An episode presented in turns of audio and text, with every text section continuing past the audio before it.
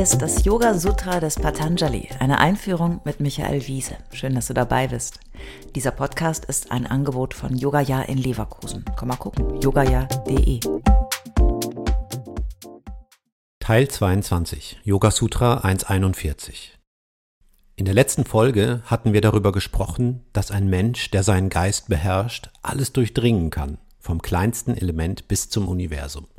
Im heutigen Sutra wird das noch mit dem Bild eines Kristalls veranschaulicht. Der Kristall spiegelt und reflektiert nicht, sondern durch ihn scheint das Licht durch und bricht in vielen Farben. Versinnbildlicht ist hier die Idee vom reinen Sehen, ungetrübt von Chitta, dem wandelbaren Bewusstsein. Yoga Sutra 141 Kshinavritte abhyatasyeva manye grahitr grahana grahieshu tatstata danjanata samapati.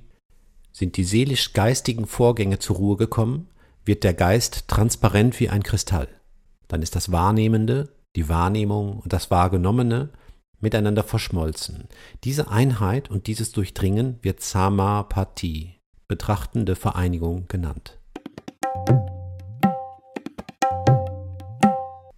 Die Schlüsselwörter in diesem Sutra sind der Dreiklang von Grahitr, Grahana und Grahyeshu. Und es ist ganz wichtig, diesen Akkord zu verstehen. Das ist, verzeiht mir die rheinische Allegorie, sozusagen das Dreigestirn der Yoga-Erkenntnis. Also wahrnehmende Instanz, der Prozess des Wahrnehmens und das Wahrgenommene. Letztlich kann man das nicht auseinandernehmen. Es ist ein Dreiklang, eine Einheit. Wir haben zunächst Grahitr, das Wahrnehmende. Das ist Chit, dein klares Bewusstsein. Wir haben Grahana, den Prozess des Wahrnehmens, das, das meinende und wertende Bewusstsein, Chitta, und wir haben Graha, das Objekt, das wahrgenommen wird. Chitta, das meinende Bewusstsein, unser Interpret, ist also nicht gleich dem reinen Bewusstsein.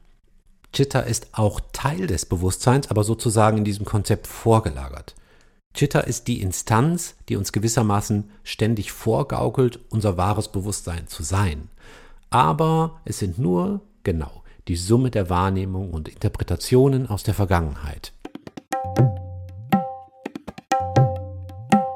Wenn wir zum Beispiel einen Baum betrachten, dann sehen wir nicht die wahre Natur des Baums, sondern unsere gesammelte Vorstellung von dem, was wir für einen Baum halten. Kein Mensch sieht den gleichen Baum. Dennoch können wir natürlich nicht ohne unser Chitta leben. Ohne Chitta könnten wir unserer selbst nicht gewahr sein. Keiner von uns will seine dicken Schichten von Bewusstheit, Erfahrung, Erinnerung und Wissen gänzlich abstreifen. Wir wären dann nicht mehr in der Lage, ein Taxi zu bestellen oder uns ein Brot zu schmieren. Aber die Yoga-Philosophie geht davon aus, dass dahinter noch eine Schicht liegt, die nicht beeinflusst ist von den Lebenserfahrungen unseres werdenden Bewusstseins.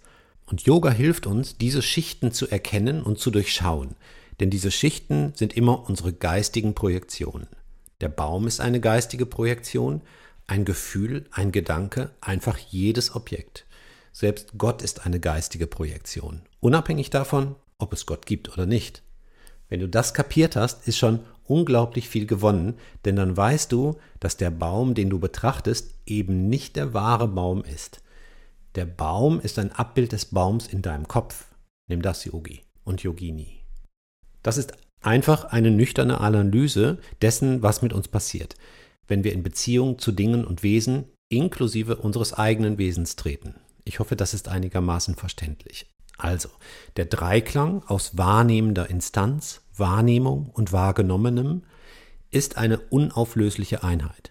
Diesen Zusammenhang zu erkennen und zu durchdringen wird Samapati genannt. Denn dann verschmelzen die scheinbaren Grenzen von Wahrnehmer und Wahrgenommenem. Das ist die erste Stufe der Versenkung oder Erleuchtung. Ich weiß genau, was gemeint ist, weil ich das manchmal auch erlebe. Du sicher auch. Das sind Zustände höchster Zufriedenheit und ein Gefühl des Einssein. Mir passiert das eigentlich nur in der Natur. Ich muss dazu rausgehen und es klappt nicht immer. Aber wenn, dann ist klar, ich bin nicht in der Natur, ich bin nicht in der Umwelt, sondern ich bin Natur. Ich bin da drin, Teil von ihr. Teil des ganzen Kosmos, kurzzeitig in Menschform, Ergebnis von Natur und Bedingung von Natur, Allwelt, universales Bewusstsein, Asche zu Asche, Staub zu Staub. Bei dir funktioniert es vielleicht bei anderen Gelegenheiten. Viele sagen, dass sie kurz so etwas spüren, wenn sie ihren Hund oder ihre Katze streicheln. Alles ist klar. Der Geist ist stabil und ruhig. Es gibt kein Getrenntsein.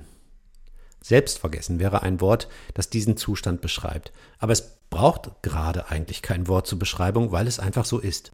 Und dann ist dieser Moment auch schon wieder vorbei und unser Kopf springt wieder an. Kennst du, oder? Das ist Yoga.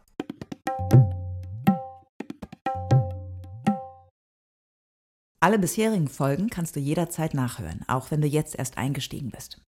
Hast du Fragen oder ein Feedback zu der Philosophie-Reihe, dann schreib uns gern oder kommentiere auf unserer Website. Dort findest du auch weitere Buchtipps und Empfehlungen.